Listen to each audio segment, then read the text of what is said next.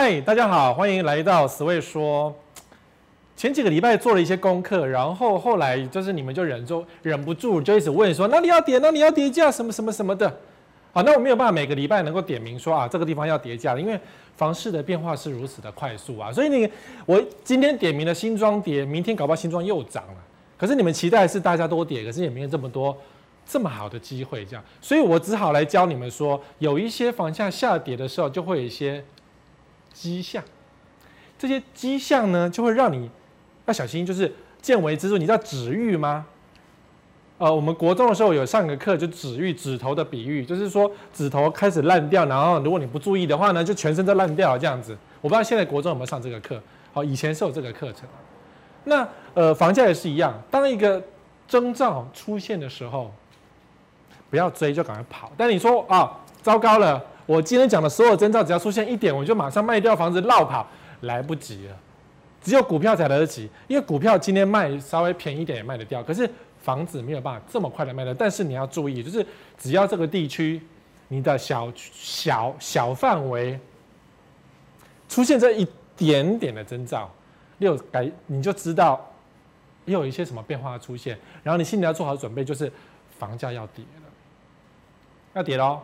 起手式嘛，哦，来告诉你什么叫起手式，哈、哦，就是房价要跌的征兆。觉得有没有趣？里面都有你们的问题哦。虽然我没有单门单独挑出来说，哎呀，这个区域发生什么事情，但是里面都有你们想要听的。上礼拜、上上礼拜的问题都在里面，我把它换成一个房价要下跌的一个小征兆，就是起手式。第一个。如果你们家旁边有这样子的一个大公司，这样子的一个行业的话呢，最近要非常小心，要房价下跌的，就是在讲 H&M 哦。有两家企业，一个是 H&M，一个是 Zara。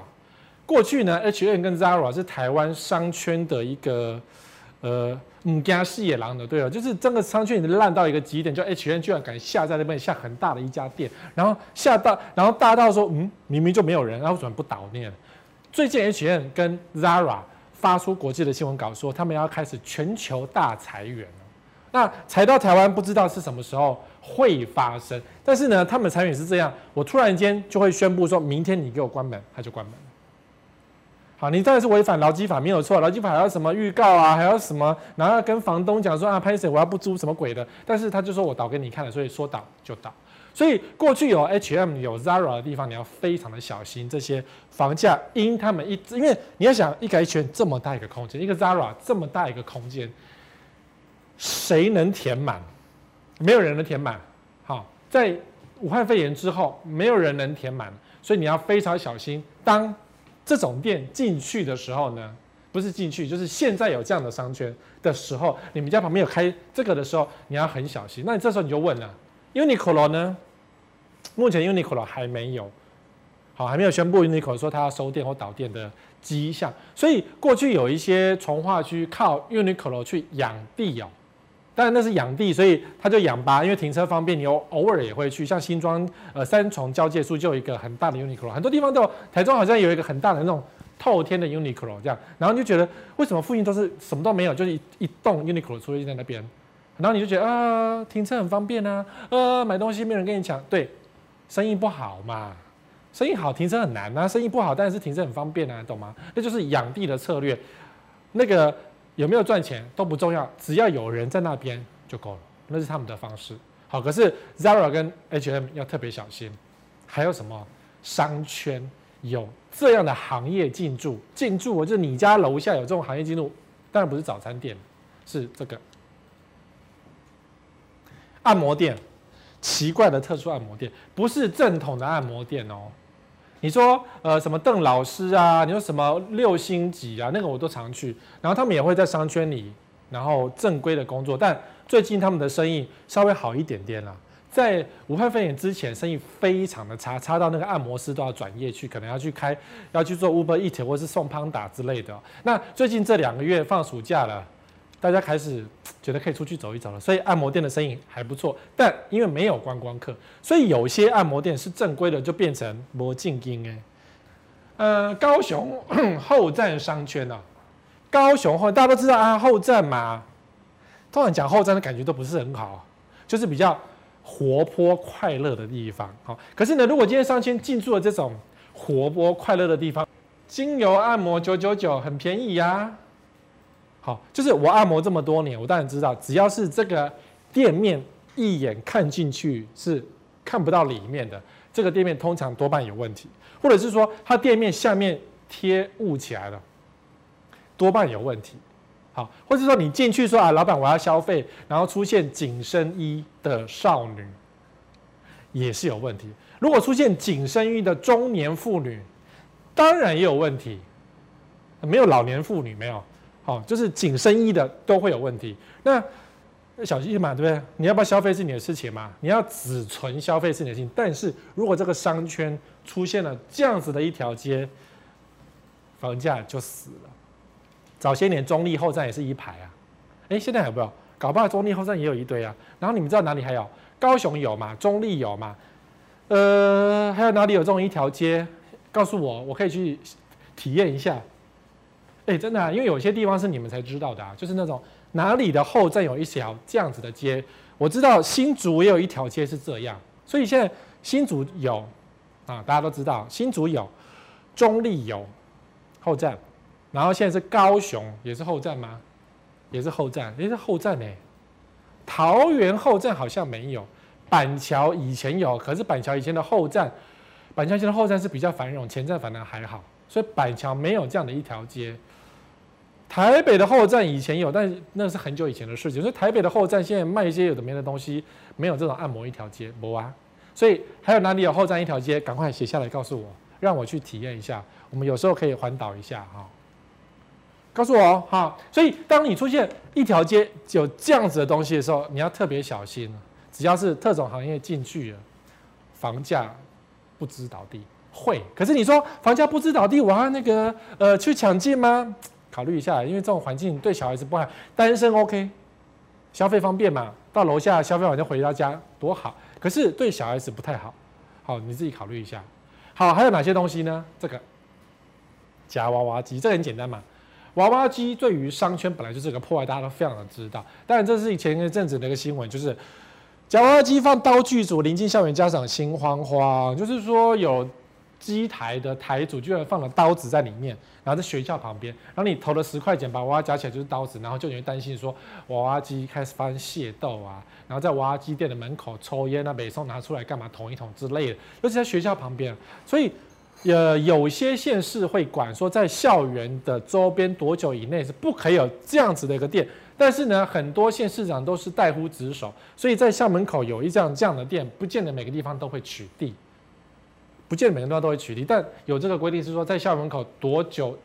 当然那个东西是乱设的嘛，对，娃娃机店都都是乱设的啊，谁会去缴税呢？有，但不多啊。所以当你们家出现娃娃机店，现在还成立哦。就是如果你家楼下是娃娃机店，那你们家的房价就要惨，因为娃娃机店是它根本就是商圈的最后防线，因为因为很便宜啦，就是它就很便宜，因为呃，我知道有一个。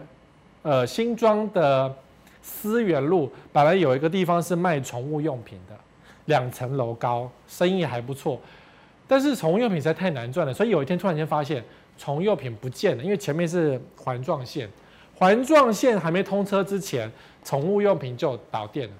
换什么？两层楼的娃娃机店，两层楼。当然，因为附近可能有一些学校下课会走过来，所以可能有机会去消费到。然后一直到环状线通车之后，因为环状线的通车人数不如预期，所以那娃娃机店只好继续经营。因为他那只是暂时的一下而已啊，谁都知道租给娃娃机赚能赚到什么钱呢？赚不到什么钱呢、啊，因为钱都给台主赚走了。但是对于店面商圈来讲，你看吧，旁边是头前重划区，房价就不太好，一直在跌。好。所以有娃娃机店，你要特别的小心。好，还有还有什么房价下跌的征兆呢？我们讲到这个，就讲到正统的这件事情。房价下跌的征兆，就是五趴以上的抛售潮。就是你这个社区有超过五趴以上房子正在卖，卖不掉。那你说抛售潮，我曾经讲过啊，抛售潮一、抛售潮二，你们可以自己上网去找一下。抛售潮有些地方卖不，这是。之前做过的一些题目啊，你们有空可以看一下。里面也在讲的是说，为什么这些地区会有抛售潮。然后为什么这个地区房价会下跌？因为它抛售下跌，那为什么人家不要它了？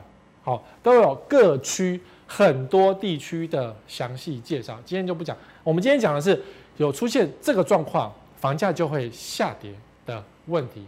好啦，如果你上礼拜有看这个空屋之空啊，马上就是空屋率高嘛，马上就是抛售潮高嘛，马上就是没有人的地方嘛，没有人要的地方，不是只有没有人了，是没有人要，所以这些被点名到低低入住率的，就直接证明就是没有人要，所以这些的房价它就一定会下跌，全省都有啊。它这里全省都有啊，淡海、竹围、淡水、三峡、新板、新庄、富都新、头前、林口、高铁、桃园就是青埔，然后呢，新竹县斗仑都市计划区，嘿嘿，你看吧，你也不知道斗仑在哪里，对不对？好了，二十五趴了，稍微没有没有这么高，但也是两成多空的，也是不够多人。好，高铁新竹站、竹北、台中七期、凹子底就农十六、高美馆。周子阳、桃园中路、金国、竹北华新、奇岩、北投的，呃，中和的左岸、三重重阳、桃园机场 A 七，嗯，A 七以后一定会让你吓一跳，房价一定不会再涨了。黎明、台中的高雄大学旁边，还有南台、南台、南台南站、复都心啊，这些地区，其实空屋这个是事实，是现况。但我有告诉你为什么他们会空屋，那一旦空屋，房价就是下跌的保证，没有骗你，这些房价都跌了。呃，十个十年前，不要拿十年前来比，没有这种比法的，这样比真的太不公平了。好，但十年前的台积电多少钱？如果你今天比十年前的房价，我就要拿十年前的台积电，十年前的大力光，要比来比呀、你懂我意思吗？所以，如果你今天要投资房地产，真的不要投资房地产，是最。笨的，最笨的，随便找一个股票的龙头股丢进去的获利，都绝对比房地产多好几倍。真的啊，你不要相信，不要不要相信那些房市名嘴的胡烂啊，因为你相信他，他才能够赚钱啊，懂吗？你相信我就不会赔钱，这是一个两个不同的世界哈。好，所以你看上周空屋之空讲完之后呢，马上就会有新闻这样写说，呃，哪里又赔钱了，哪里又赔钱了，所以。空屋率高，没有人住，抛售，投资客不玩了，就变成赔售一条街。我用赔售一条街做搜寻，结果你看北市金传赔售一条街，最大苦主赔两千万，这应该是中山区。好，豪宅破盘，北市中华路成赔售一条街。你看中华路，啊，继续惨赔一条街，内湖新富街豪宅赔钱脱手砸。你看中山区有没有？到处都有赔售一条街，当然你所期望的地区可能没有，比如说呃，竹北有没有赔售一条街？竹北有陪售个案、陪售的社区或是漏水的社区，但是他们没有办法成为一条街。可是你说一条街，很多地方都一条街，那为什么一条街呢？因为没有人住，投资客不熟了。聪明的投资客知道，我宁愿丢掉一千万在房地产，我把那个丢掉的钱拿去买超跑也爽，我不要空着房子啊，或者把那个钱拿去买随便买龙头股。都会赚，哎，谁根本买不起台积电？对，买不起台积电却买得起房子，你不是更奇怪吗？你懂我意思吗？你真的很好骗，有些人真的比较好骗，所以麻烦你帮我 take 一些那好骗的朋友。有些朋友死也要买那个房那个案子，然后就说我觉得那个房子会赚钱。你把我们今天的节目 take 他，告诉他说你是白痴吗？不是你骂的，是我骂的。好，你是白痴吗？一样的钱，你拿去丢在龙头股。我讲龙头股啊，没有叫你丢在 HTC 那种过去的事情啊。好，现在的龙头股。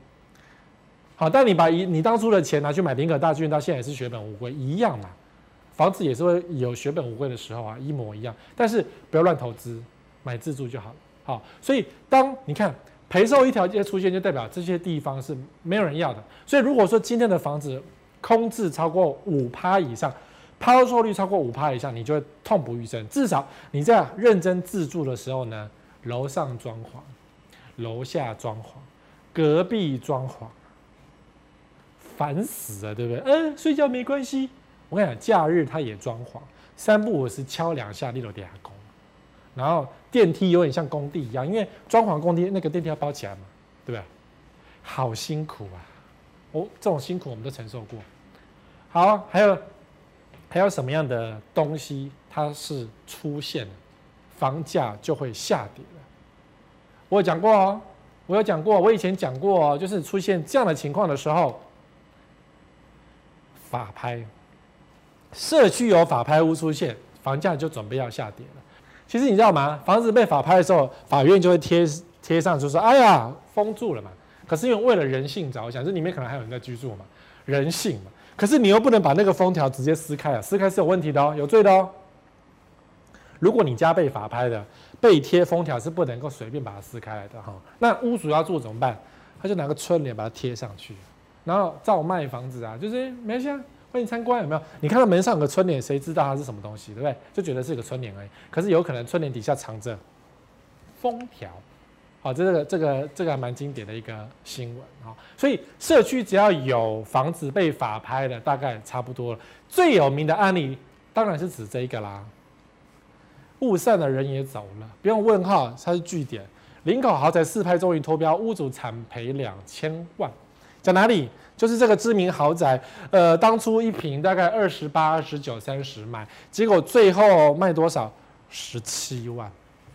这个社区还有一个过去经典案例，就是说当初有一户房子，建商还在交屋哦，还在卖哦，然后就屋主就被法拍了，情何以堪呐，对不对？后来呢，呃，建商是新复发，新复发最后想办法把这个房子买了下来，把这个法拍屋买下来。为什么要买下来？因为他怕破坏价格，他怕价格被破坏，他怕说有人去花了十九万买了这个法拍屋之后，整个社区房价就往下荡，因为那时候只有出现一户法拍屋。就没想到第二户又出现了，第三户又出现了，biang biang biang biang，受不了了。建商没有办法把所有的法拍屋全部买下，买下来他也要那个啊。你说可能也有赚，不对啊，就剃掉掉了，这买来干什么？那就是你们家的事情啊，就是你们投资客的事情啊。因为建商卖房子给投资客，或者卖房子给屋主，然后屋主被法拍，你不住就被法拍，一定有问题嘛，对。所以这个社区就兵败如山倒，房价兵败如山倒，倒到现在还在倒。还在倒，应该是属于林口比较便宜的社区啊。可是房子好不好，见仁见智啊，大平数对不对？可是我们要跟你讲，就是说，只要这个社区出现法拍屋，这个社区的就不太行。除非有一种情况是这样，在我们投资市场，我们知道，除非他每一户法拍都被天价买下，超过市价买下，除了有人护盘之外，就代表说，哎，因为曾经有那种社区集资护盘的案例，有哦。好，就表示那我们今天坚持让房价不下跌，那那是屋主的决心，是这个社区屋主的决心。那当然房价会 hold 住，没有错。可是 hold 不住就一路下去了。所以如果你们你发现这个社区有反应，去查一下，因为通常有法拍都会上新闻，然后都会他想卖法拍屋嘛，法拍屋业者想卖法拍屋，所以法拍屋业者一定会做一些新闻，或是做一些表格，或是说在他的部落格，在他的脸书会出现。法拍的讯息，所以有时候你输入地址、输入社区名称，出现法拍，那你就要特别小心，房价守不住了。好，在风水学上的说法就是，地气没了，被屋主吸干了。不管今天屋主是恶意法拍还是善意法拍，就是被吸干了。没啊，看钱的看钱的不，他就他就欠钱嘛，他房子买这里就欠钱，那你觉得这个房子会好到哪里去？没有比较好。呃，它技术性法拍没有衰就是衰，法拍就是衰，你就是名下破产。你说技术性脱产，但你会害到整个社区的人，所以社区出现法拍都要非常小心。好，接着我搜寻法拍，就看到这样的新闻，我觉得也是心一惊。你看，新庄出现法拍一条街，法拍不是一户，是一条街，整条街都法拍，这代表什么意思？这一条街惨了。房价腰斩，但法拍价是会有腰斩的情况是有可能啊，所以你看，呃，在哪里啊？哒哒哒哒哒哒，好啦，新北大道四段，新北大道四段有很多社区都纷纷出现法拍屋，等当初那一区商业区的房子，那商业区有些是假住宅，有些是真住宅，好混杂在里面。那当然我当然法拍一条街，我没有一一挑出来说是哪几个社区，这个社区这个社区死，那个社区死。讲白就整条都死啊！好，有些建商不要碰，我已经讲了 N 百次，就是这一条马路你就必须要小心，它的房价就拉不起来。你说它法拍有隔有有到底的时间嘛？我告诉你，一栋社区几百户，怎么法拍的完呢？哦，地契结束，拜拜了。所以表示，当你出现法拍一条街，差不多啊。好，还有什么样的征兆？出现这个征兆的时候，这个地区至少这个社区或者这个社区的附近，不是只不是只有这个社区哦，这个社区的附近弄给衰，叫做建商倒闭。导观望啊，你看，但这个这个是台中，当初台中这个现在已经重新被盖了嘛，盖起来叫饭店，要做爱美嘛，爱美酒店，但是呢，他们最近又停工了，因为最近那个饭店生意不好，所以这一家建商觉得不行，我做不下去，所以当初他买下这一个东西，这个台中的知名的鬼屋地标，要把它重新包装成。五星级饭店，结果最近又停工了。我真的觉得这个房子是不是能碰啊？怎么碰了都衰呢？已经是鬼屋几十年了，结果现在要要变成爱美酒店，然后又结束了，又停止了，不是结束是停止。他们已经宣布说停止做这个的计划，只是说不知道是暂停还是永久停止，我们不确定。但是在武汉肺炎的情况之下呢，目前不会继续做下去。好，这一栋台中人。台中二十几、二三十年来都有这个回忆的地标，地标哦。所以当建商倒闭附近，大概就像熄灯一样，熄灯、熄灯、熄灯。那你说对这一这个房子倒闭了啊？建商倒闭了，房子跟鬼屋在这边，你的对面会不会好吗？不会好。旁边会不会好？每天看这个鬼屋啊，搞不好会有那个布洛克或是电视台冲进去偷拍，有没有？晚上做闹鬼节目，这都有可能发生啊。因为就有就有，呃，YouTuber 嘛，跑到什么人家的房子里面做效果，说闹鬼了这样。你们家对面有闹鬼，你会心里好吗？不会好。附近会好吗？附近也不会好。虽然他是违法进去的，但是呢，就代表说这一区要遭殃。所以你要留意，你们家附近有没有什么建商要倒闭的房子？比如说像这个，这个一案报十七户法拍，建商撑不住，早有预兆。就在那，你看二零一八的新闻，到现在的房子还是建商还没有，这房子还是烂掉哦，还是烂掉哦。在哪里？台北市的信义区的吴兴街的山上，旁边是一些公寓这样子，然后对面有一些新盖的房子，因为公寓整合起来很容易盖，很容易盖新房子。然后你看，你如果住对面看到这样子，情何以堪？转头就走，对不对？如果你是购物客，看到你想买的房子的对面就是一整排那种废弃的工地，你会怎么办？转头就走啊！你以为逢低买进吗？有可能空很久哎，对不对？刚刚那个李芳等很久了，几十年呢。台湾到处都有几十年的废弃房子，就是这样啊，就是你要等很久啊。所以不要啊，万一它里面有流浪汉进去烧掉怎么办？觉得很恐怖。好，所以这个房子什么？哦。当时才落成两年，就十七户落法拍，然后案子卖了八年，销售率还是很惨淡。从二零一一年预售时期换两次面，单价从八十一万要求啊，跌到只有五六字头。当然现在直接到底了，还会再下降，很有可能。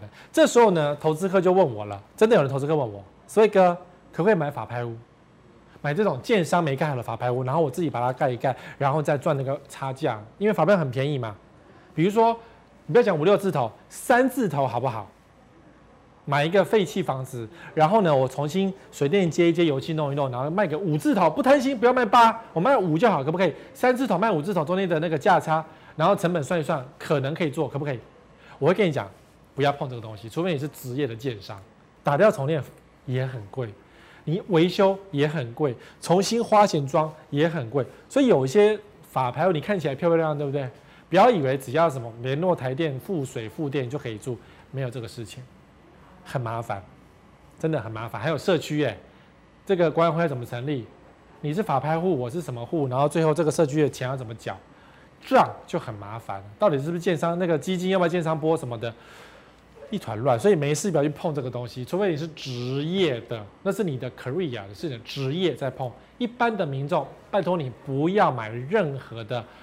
法拍屋也不要买任何的什么地上权，不要碰。高雄地上权最近很夯哦，不要碰，不要花钱买一个麻烦，这真的是一个麻烦，超麻烦。地上权也是超麻烦。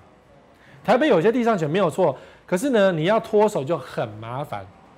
地上权房子可以买来自住到你死掉为止。好，地上权五十年，然后你可能寿命还五十年以内，那你就是花一点比较便宜的房价去买下来，然后住到你死为止。OK，这是可以做的，真的可以做。可是如果说你今天买下来，你要传给下一代，然后你要卖掉，你或是你要赚价差，我告诉你赚不到，你太多啦。所以如果你的房子如果要传给下一代的话，不要买地上权，你买正常的产品就可以了。因为地上权会越卖越便宜，会有这个趋势。因为时间到了，你要跟政府赌说，我就不相信他给我回收。没有，中华民国是会回收的，不是，是法律会回收，不是中华民国，是法律上会回收。你必须房子要还给别人，到时候你哭也没有用，说，哎，我住了五十年，你把我房子收回去，没有，哭也没有用。好，好，再来，还有什么？你们家旁边出现什么迹象？房价要下跌的，就这个。大型旅馆、小型旅馆就算了，那种一栋啊三五十个房间那种小小的就算。大型旅馆歇业会会对附近有造成很大的影响。文华东方酒店它并没有歇业，这样讲很很好笑，它没有歇业，它只是不做旅馆，不做住宿而已。那旅馆不做住宿做什么？餐饮，它只剩两间餐厅嘛，米其林餐厅得来不易，所以它继续经营下去。But 附近没人，跟鬼屋一样，游泳池也不能用。然后你说什么奢华的事情都不能在这边发生，这不就是鬼屋吗？楼上有没有开灯？哎呦，突然间哪一天开个灯，你会吓死，觉得哦，楼上不是没人住吗？然后为什么能进去呢？就是鬼屋啊！所以你以为底下餐饮有开就代表它没有倒吗？不是，这个不行了，至少这两年都不行。他并没有想要去撑它哦。那呃，更有一个经典案例叫做南京东路三段的六福皇宫。六福皇宫从结束营业到现在都没有开，附近的房价都不太行。然后附近的居民本来看到有人进进出出，觉得这里是很热闹，吃饭很方便啊什么的，突然间跟鬼屋一样，有点恐怖。晚上那个就很恐怖啊，就是鬼屋啊。然后虽然说啊有日本集团想进去要重新做，但没有啊，还没开幕啊，所以到现在目前为止，南京东路三段还是鬼屋。好，所以有大型旅歇业要小心。那我怎么讲？我怎么曾经讲过呢？就是，呃，台南已经开始倒了嘛，对不对？三倍券用完就没有了，就没有了这个东西了。三倍券一样是所得替代嘛，一样是虽然是你多赚两千块，两千块花完也是没了。政府送你两千块让你花，所以花完也是没了。所以我们讲说，无预警结束，所以你们家旁边只要有这种大型旅馆，都要非常的小心。那当然，这旅馆倒闭也就算了，因为这个是国泰人寿的房子，国泰人寿至少要处理或处分嘛，找人去租，因为这是他的产业啊。你不管是零租还是什么，弄成什么台南国际学生出租套房大楼也是可以赚点小钱是 OK，的时候是要租掉嘛。这时候呢，已经有很多，我讲很多哦，我们只是举一个例子，很多的旅馆变成学生出租套房。五平一万三付水电，这个房这个这个这个旅馆的老板疯了。哎，五平付水电呢？现在电费这么贵哎，你吹冷气根本就不用关了，只要是含水电，大家的冷气都是二十四小时开启，因为它是中央空调啦。当然他不会偷给你断电啊，说你不在家就把你断电。有这么厉害的业者说你房客出门就断电不扣你，但我马上想到是，哎呀。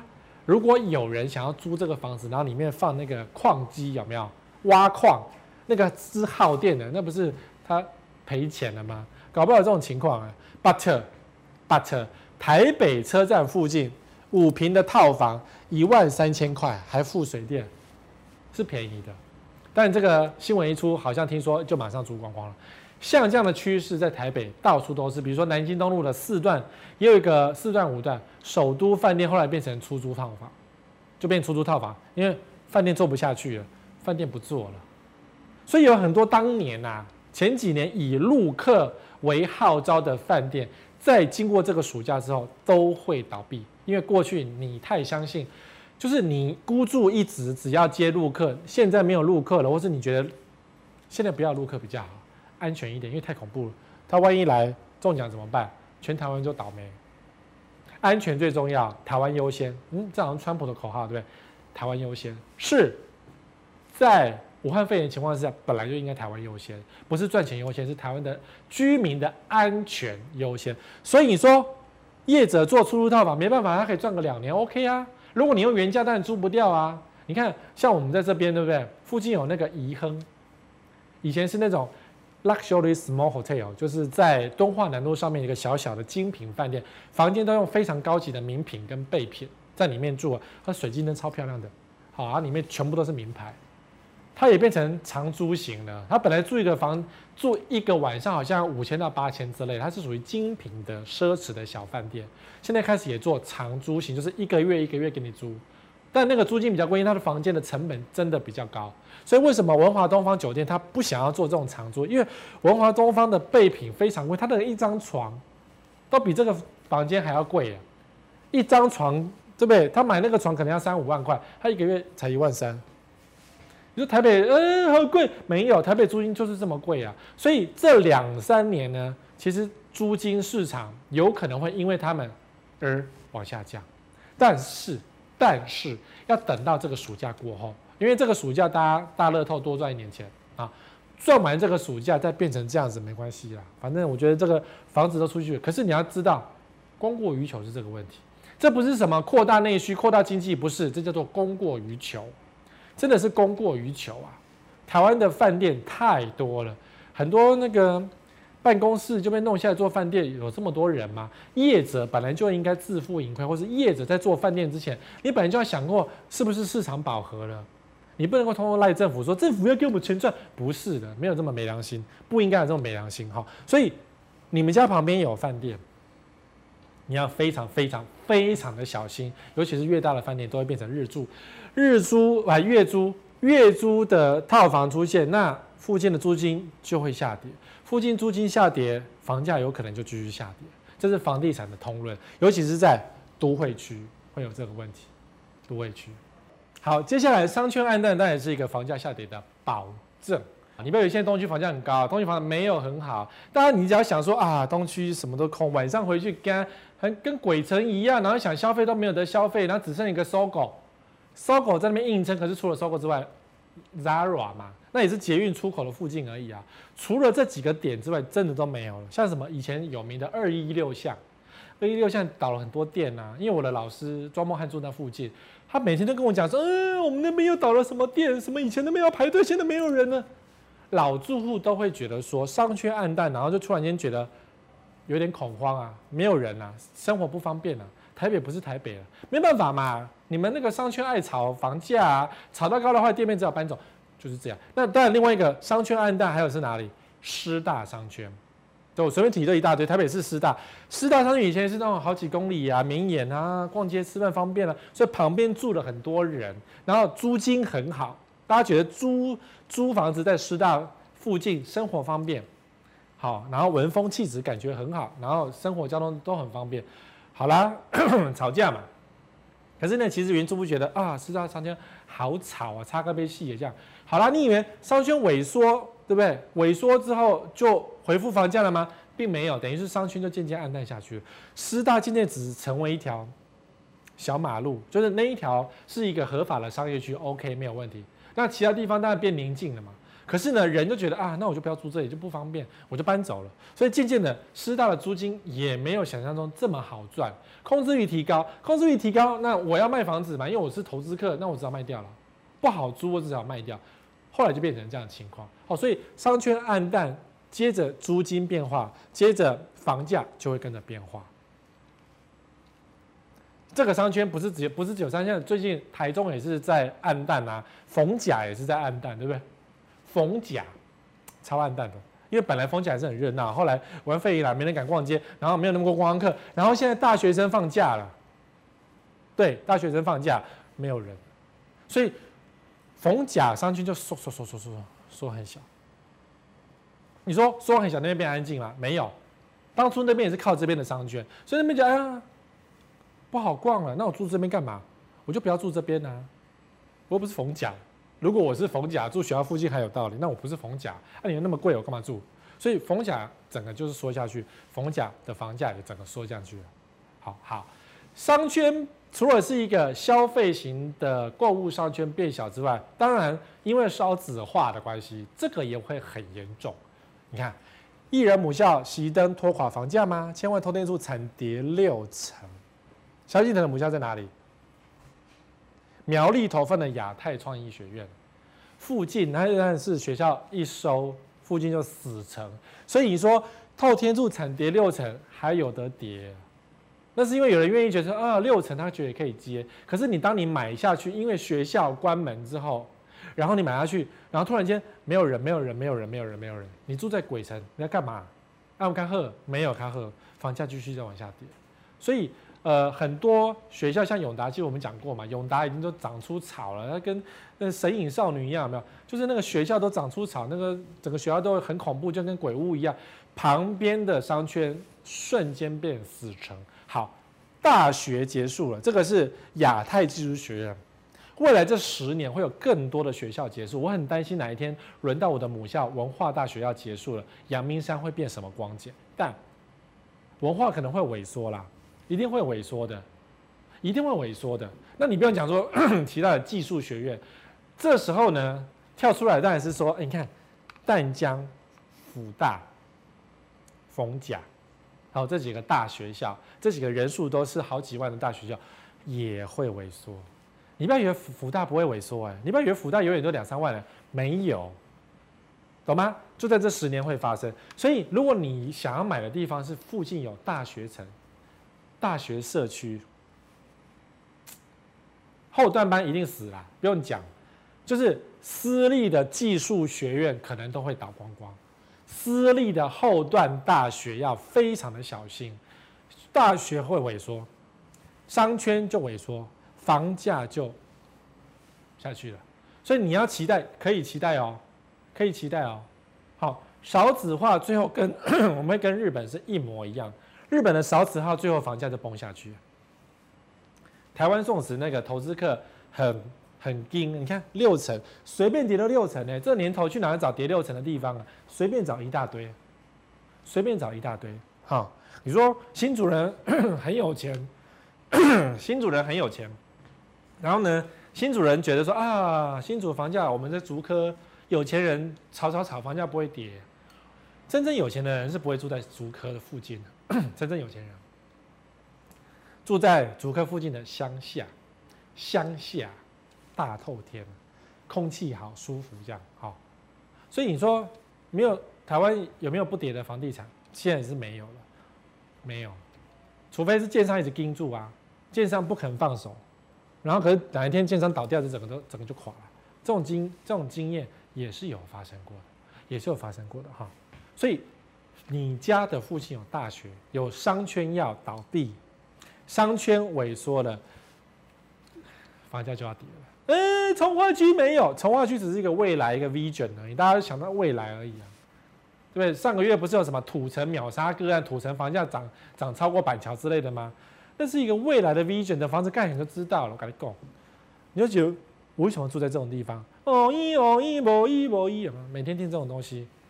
有利多吗？你们自己考虑一下。好的，还有什么东西？还有哪个点是只要发生这个情况，你们家房价就要跌了？我们看社区，社区外我们都讲过了嘛。好，刚刚一二三四五六点，要记住哦，出现这六点的地方，那表示那个区的房价要下跌。现在讲房子，你家的社区出现这一点，房价就要下跌，屡试不爽。第一个是什么？鞋柜。哎，住户啊，这么有钱的，还要在门口钉一个鞋柜，这叫是哦。我们讲夏夕夏景，哦，中文夏天的夕阳，夏天的景色，夏夕夏景就在形容是这样的东西。你又不是没钱，你们家也没有，又不是很小。你说我家五平住十个人，那你觉得小，可是不是啊？这看起来是豪宅，大平数啊。所以呢，这个社区。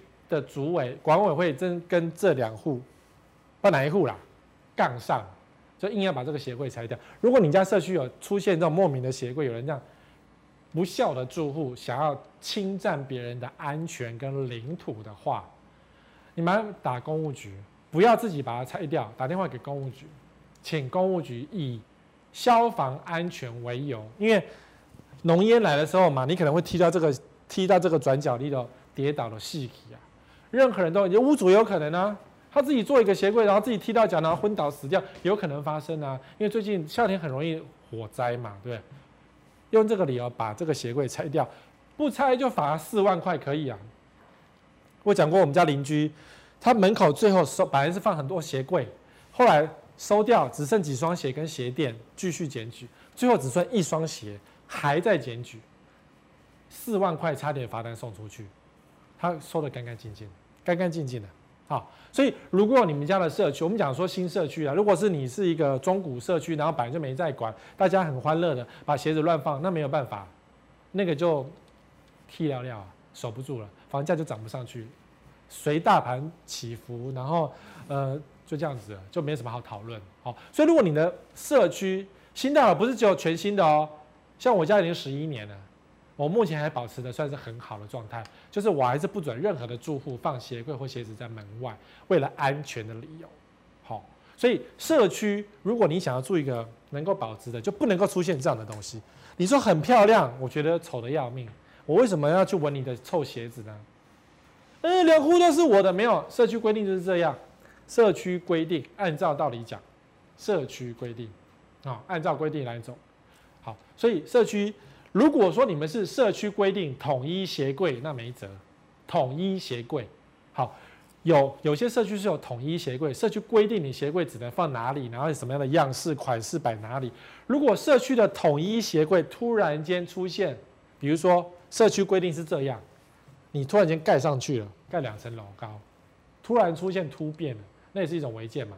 那个社社区的房价就有可能岌岌可危，房价会下跌。好，好的，如果你房子出现这个呢，也不行。突然间加装玻璃窗，突然间有外推的窗台，阳台外推去了。如果今天是社区统一外推，那是社区共业，大家要罚一起罚。那没有办法，因为有些社区当初建商就做好这样子，但你知道，社区统一外推的结果就是社区很容易乱，一乱房价就跌，就大家就乱做一通。你要外推，我就阳台，我就鞋柜，我就把全部能塞就塞，然后楼梯间放脚踏车，放柜子，什么都可以，乱七八糟。好，可是如果说你突然间发现，哎呦，这个社区外面有这种东西，哇，死定了，没品住户就出现了。既然他没品，他有可能就会破坏社区的安宁跟房价。你说、啊、外推啊，没有占你的方，对不对？我只占我外面，我没有占到你的。不是，当你社区出现有突然间这样的东西，这个社区房价就保不住，就保不住了。好，好，如果说你们今天社区有这样子的一个公共设施被封掉了，废弃泳池的公设，就是公设就荒废了。其实有一些社区的确是有游泳池荒废的问题，不管是。室内游泳池就荒废，然后空着。如果说你今天好，社区住户决定，我们社区不要游泳池，因为游泳池很花钱，我们把它弄成公园，可不可以？可以。我们把它弄成沙坑，让小朋友玩沙，可不可以？可以。弄成储物空间，让住户可以放你想放东西，可不可以？可以。那叫做多功能的，改变它用途的利用，那是可以的。只要是大家有同意规划，社区的房价就不会跌。但如果出现荒废，哎、有哎、很多设施真的，很多社区真的有荒废哎。我听过有个那种温泉社区，最后社区决议不要抽温泉了，因为温泉的维护费太贵。那温泉社区没有温泉是什么东西？就没有意思啊。这个社区可以拜拜了，可以拜拜。那你说，那我们要每年花很多钱去维护这个温泉，然后只是为了要维持它吗？然后使用的住户又那么少，没办法啊。但如果今天是使用率少的话，温泉赶快就不要抽了，你可以做。没有温泉的热水池，或甚至把原本这个东西，只要是能够多功能利用，就不会浪费你的公设比，就不会浪费你的公设，你花的房价就不会浪费。好，所以如果社区有出现荒废的公共设施，荒废哦，长草哦，不管哦，坏掉不理哦，什么跑步机坏了就不弄喽，然后健身房最后就是沦为一个储物教室，哎，很多社区这样哎，跑步机坏，哎，其实职业跑步机很贵，一台五万块，不是那种一两万块那一种。就是营业用的跑步机才能够供社区这么多人使用嘛，不是你家一个人在跑的。好，那如果说跑步机坏了，然后这个这个运动空间就没再用了，就变成管委会堆文件、堆垃圾地方，这个社区也差不多，会会这样哦。好，再来，如果你们的警卫变成这样，就很糟糕。这是真实的，就是如果你们家原本警卫买房子的时候是这样子的，意大利帅哥，身材好，肌肉棒，摸起来很爽，没有，大家不会摸啦。警卫不是来给你收、给你性骚扰用的。But 卖房子的时候，建商有可能会请这样子的人去开门给你服务。哎，一个开门，他薪水要五六万块，因为这种身材跟颜值大概要五万块以上才请得到这种颜值的警卫。台湾做得到，做得到，有些社区也。坚持有放一个门房，然后只为了开门或是跟你指挥交通。他身材练这么好，给你指挥交通，你不用多付一点钱吗？地方妈妈看了也开心啊，也是需要啊，对不对？哟，结果变成打瞌睡的老伯伯，大家你困啊，那五宝。如果说你们家警卫出现这样的变化，代表什么？或者说社区啊，常常去看房子的时候出现睡觉的老 baby，，代表治安不好，谁都可以进去，因为他睡着了，你走进去他也没有发现。然后呢，cost down，社区的经费可能被偷光、A 走之类都有可能。然后还有什么？就变差啦，懂吗？当你说好了，那我们社区很有口碑，我们要找一个猛男放门口，可不可以？可以呀、一个月多五万块，你自己算，分摊一下，其实也没有很贵。如果住户够多的话，是可以分担的。因为我就我一个朋友，他的社区就是有，他们的车道。停车道在那个大马路旁边，就找一个真的，就找个猛男在路口哔哔哔哔哔指挥交通。他的工作就是指挥交通，还有站在路口哔哔哔哔哔。地方妈妈多爱这种东西呀、啊，对不对？可是你要算一下开销啊，你有钱谁都可以放、啊。台北有很多案子是当初卖房子的时候说，在门口有 doorman，像五星级饭店一样，帮你开门说回来啦，有没有？帮你拿行李有没有？回来了，感觉很好，对不对？老公会担心啊，没关系。社区有美丽的女秘书来帮你订餐厅，有没有？大家互相平衡嘛。有这种社区有哦，什么社区警卫跟住户黑咻的这种事情，然后最后黑完宿之后呢，住户告警卫性侵，这种事情都有出现，男生女生都有。我讲的是男警卫。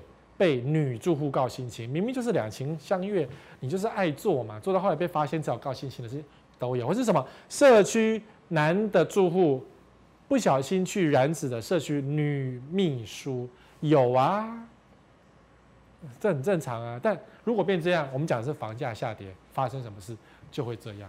好，还有这个东西，台中大楼社区委员会搞内讧，连累住户得追垃圾车要求啊。就是委员搞内讧不点交，然后不点交就没有钱去付那个呃，垃圾车，就是社区清洁的费用。那当然，社区清洁公司就停办了，就不要做了，因为你不付我钱，我就不做了嘛。然后呢，住户本来是放在垃圾储藏室的，现在就只好时间到下来追垃圾车。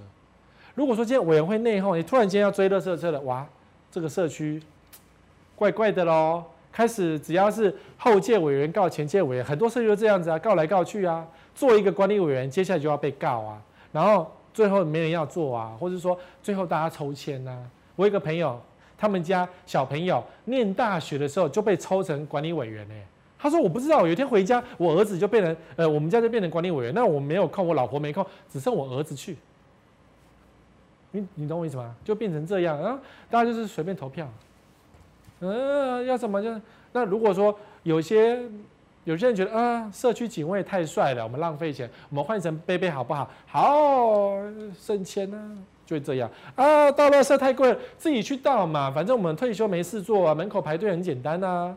这个垃圾车一个月可以省五万十万，好不好？好，就没了，社区水准下降，房价自然就下跌。好，但也有那种绑架案，很恐怖。绑架社区管委会，黑帮掏空三亿基金，有这种事啊？有，这个是很有名的社区。呃，哎，社区被拿掉，好吧？高雄的社区，一个大国仔，超大国仔，被黑道入侵管委会之后呢，几亿的的基金花掉两亿多，被花掉两亿多。哎，如果你们家管委会，然后掏空，然后他是黑道，恰龙恰后，你敢你敢去？开会的时候说：“你给我下台吗？”他马上叫小弟去揍你一顿之类的。有些社区就是这样，长期被黑道把持。黑道把持当然目的是为了钱，为了你的管理费。所以如果社区发现这样的这个情况，监视器画面出现什么黑道寻仇之类的，完蛋，这个这个都会有上新闻的，新闻都有讲，新闻有讲，这个社区房价就不保。当然啦，你说房价不保，这个一定也不保啦。凶宅啊，凶社区、凶宅、凶杀案，三个凶有没有？凶社区就是这个房子。还没交屋，盖到一半就有工人死掉。我们过去有讲过很多建商专门杀工人的，就是这样的社区啊，整天死工人在社区里面。然后比如说他死在电梯里面，你敢去坐电梯吗？想到都觉得毛，对不对？因为动不动就掉到电梯井，然后你去坐电梯，那工人就是还我命来。或是说，呃，凶社区有人不小心自由落体轻生的跳在中庭的水池里面。你想到中庭水，池觉得有人住户跳里面，不觉得很感忧吗？然后你们要回家看到设计中庭，哦，有人跳在里面，就觉得很恐怖。那凶杀案、凶宅、行星大楼嘛，就知名的，你可以去看看，看你们本事住里面，你可以先租一间套房，大概两三百万就可以买得到，在台北市金华区哦。对不对？我这样讲有点调侃。可是如果你觉得两三百万住在一个台北市金华区的套房，你觉得很好，你可以住，你就去先租租看。然后觉得如果你八字够重的话，可以住下去，OK，没有问题。你的神会救你的。但如果不行的话呢，还是不要碰，因为这个就是太有名了。你说什么时候结束？整栋打掉重练才有机会啊！所以否则在此之前，没可能，这他就永远是。凶社区、凶宅、凶杀案，这些社区都是这样哦。在阳寿未尽之前，都是凶宅、凶社区、凶杀案，都会发生这样的情况。房价自然不保。好，这种房价有点衰，就是大火烧过。最近这个案子交屋了，然后有有买方投诉我说怎么办？我买到的就是那个烧掉的楼层。新庄高楼建地窜火，民众说天空失火，你看整个的工地被烧起来，没有？二零一七年的时候，就是建商盖了一个房子，盖到一半烧掉，不管烧什么，总之是烧掉。然后呢，他有没有写十九楼？十九楼正在新建的工地，好，房子烧掉了，对不对？建商有没有把它拆掉？听说没有，继续往上盖，把它盖好。盖完之后呢，就出售。那你觉得这种被烧的房子会有没有问题吗？你的结构安全呢？没有问题吗？哎，我们会补墙，经常会这样讲嘛。我们都会补墙，可你想这是烧过的啊，换楼换鬼啊。这万一地震摇摇摇比较松，对不对？骨质疏松就断掉了，所以你会觉得内心改忧，你想退也退不掉，除非你打官司，打官司可能有机会啦。可是就是，所以你买预售屋，如果经过火灾，你有吐透悔啊。新庄也有一栋真的有曾经烧过啊，中越的某个案子，我忘记它的名叫什么，烧掉了。可是呢，中越。人家没有出售，所以至少没有受害者，而且中业的中业的品质稍微好一点，所以它有可能会，比如说烧掉的部分把它敲掉，对不对？然后没烧的部分呢，检视一下现场结构完整，继续往上盖。他会为了自己的名声而保存自己的颜面。这个案子听说没有，听说没有拆掉，继续盖而已。所以有一个购物人气的要死。可是像这样子烧过的房子，然后。很多哎、还不止这个耶、不止这个耶。有个淡水的网友也投诉我啊，说怎么办？我的房子建商盖一半也是烧掉啊。然后虽然没有烧很大，新闻没有出来，然后可是我的我我买那个楼层就烧掉了、然后建商继续往上盖啊。然后最近交屋啦、我就担心我的结构安全问题，我的人生我住里面的房子会不会烂掉之类的，所以我就只好说，那你就叫个律师去打官司。哦，打那个价格减损或者什么的官司，看会不会多拿一些钱回来，或者说至少有没有可能解约。But 就是不要买预售屋，或者买房子之前问清楚，看一下，有些地方真的烧过，烧过就不值钱，安全上就有问题，以后就容易壁癌，容易漏水，外墙都是渗漏什么。如果建商不负责的话，好，好，我相信今天这一期还是要回答上礼拜、上上礼拜部分网友的问题。那如果说你有什么一个问题想要问我的话，记得留言在这一则影片下面，因为我在影片播出的时候，我都会看，影片播出的时候，我都在线上看你们花讲了什么问题，发生了什么事情，我都在线上，好吗？好的，那那我们就下礼拜见喽，拜拜。